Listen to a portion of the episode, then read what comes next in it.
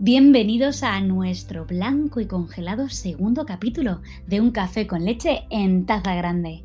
Esta semana está siendo una semana desconcertante. Y digo desconcertante porque aquí en Madrid hemos acabado las navidades con una nevada histórica. Calles engalanadas de un blanco impoluto, espesura de más de 30 centímetros, niños con trineos, familias perfectamente preparadas para la nieve, como si su residencia habitual estuviera en un pueblecito de Laponia y miles de fotos y vídeos en redes sociales mostrando modelitos invernales, muñecos de nieve, guerras de bola a un lado y otro de la Gran Vía madrileña. Siendo honesta, yo he disfrutado como una niña de algo nunca visto en mi ciudad. Me he tirado con una bolsa de plástico por la cuesta del templo de Bob y he sentido esa maravillosa sensación de ir abrigada y estar más despierta que nunca, por un frío que coloreaba mi nariz y mis mejillas, dándome un aire saludable a lo noruego. Un regalo de los Reyes Magos que ha supuesto un pequeño descanso de las ya habituales noticias sobre una pandemia que roba miles de vidas.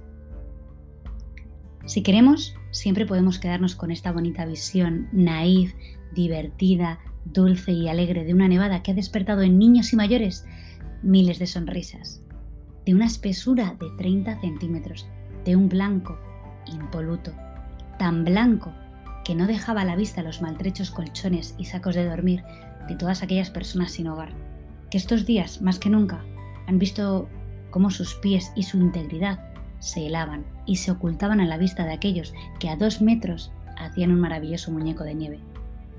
Una nieve de un blanco impoluto que dejó varios centenares de coches paralizados en las autopistas, con gente dentro, sin comida, gasolina, sin víveres, con un vaho de un blanco tan impoluto que cegaba las esperanzas.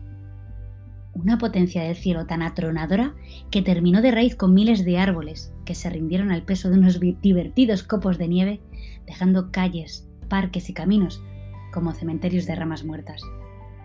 Los servicios de emergencia, policías, bomberos, ambulancias, como siempre con ilusiones tan heroicas como frustradas, trabajaban a golpe de desesperación contra Filomena, y sus delirios de dejar los paisajes españoles como una postal navideña.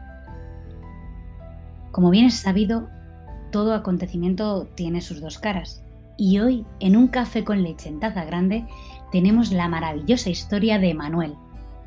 Por cierto, si quieres regalarnos una experiencia, un sueño, una historia que nos divierta, que nos emocione, nos enseñe o simplemente nos haga viajar, no dudes en enviárnosla a un café con leche en taza grande gmail.com.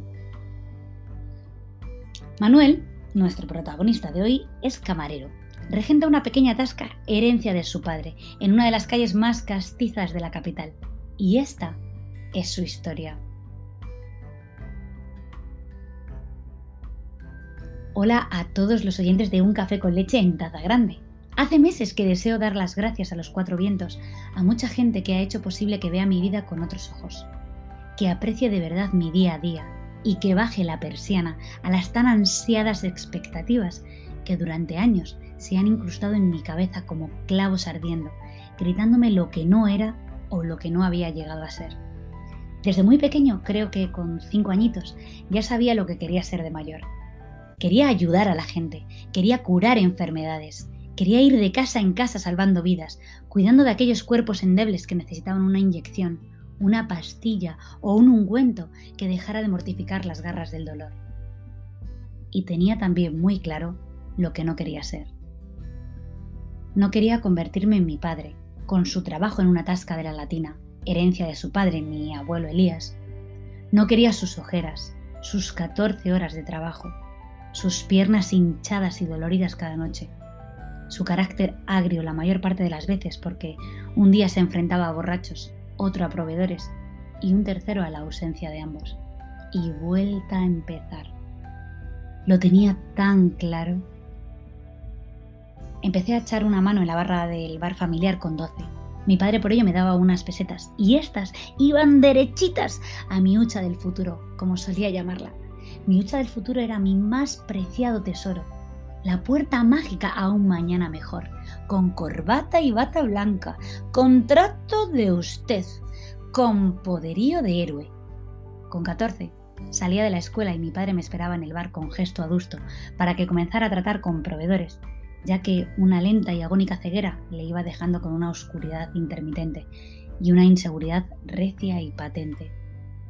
Él fue liberando la cuerda de las responsabilidades y yo, siendo el mayor de, dos hermanos, fui braceando en un mar de obligaciones. Así, sin más, mis estudios de medicina quedaron como las señales de carretera que disminuyen cuando pasas por ellas a 100 km por hora. Mi hucha del futuro, con más duros que pesetas, se invirtieron en las deudas generadas en momentos de vacas flacas, donde el bar solo daba pérdidas y las tapas del día se donaban al comedor social de la esquina. Mi vida vino así, sin preguntarme. Mi futuro era ya un engranaje de acciones prestadas, no elegidas, con un concatenarse de situaciones que me impedían por responsabilidad, ética y amor propio romper con todo y empezar de cero. Mi carrera de medicina general en la Complutense, como sí pudo hacer mi hermano Rafaelín. Pasaron muchos años. Construí una maravillosa familia. A veces me convertí en ese padre gruñón por los problemas con los proveedores, en ese marido que llega a casa después de 14 horas trabajando, esa persona que tiene las piernas hinchadas de tanto estar de pie, ese ser humano que vive clavado a una espinita. Un sueño, un anhelo, una meta deshilachada por las circunstancias de la vida. Llegó el COVID, enfermé, enfermamos cierre de la hostelería, deudas, dolor, impotencia, ajuste de cinturón y de nuevo tocaba abrir la hucha del futuro. Esta vez destinada al viaje al Caribe que mi mujer y yo nos prometimos hace décadas. Tres meses de parón y abro con tristeza el bar. Y aparecen como un vendaval Pedro, Loli, Jaime, Concha. Vamos, los de siempre. Y muchos más, jóvenes y viejos del barrio que apuestan por ayudar a los negocios locales me inyectan vitalidad y decido invertir en una pequeña terraza. Y más gente aún. Nos organizamos y en la cocina del bar hacemos bocadillos para todos los vecinos que están pasando dificultades económicas. Nos organizamos un poco más y durante las navidades hacemos dulces y compramos juguetes para los niños del barrio. Llega Filomena, nos bloquea la entrada. Otro día más de cierre, otro día más de pérdidas. O eso creo yo. Cuando a las 9 de la mañana me acerco con pala en mano a retirar la nieve de mi entrada y de los portales contiguos. Y soy el último en llegar.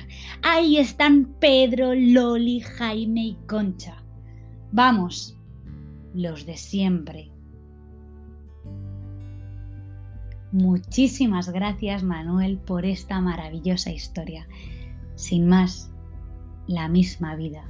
Si os apetece como Manuel regalarnos algún retazo de vuestra vida, por favor, os esperamos con ganas e ilusión en un café con leche en taza grande gmail.com.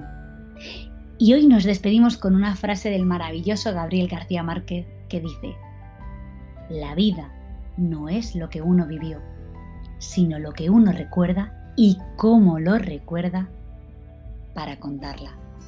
Muchísimas gracias a todos por escucharnos, por participar, por sentir, por vivir, por emocionaros, por recordar. Esto es un café con leche en taza grande y vosotros lo hacéis posible. ¡Feliz semana!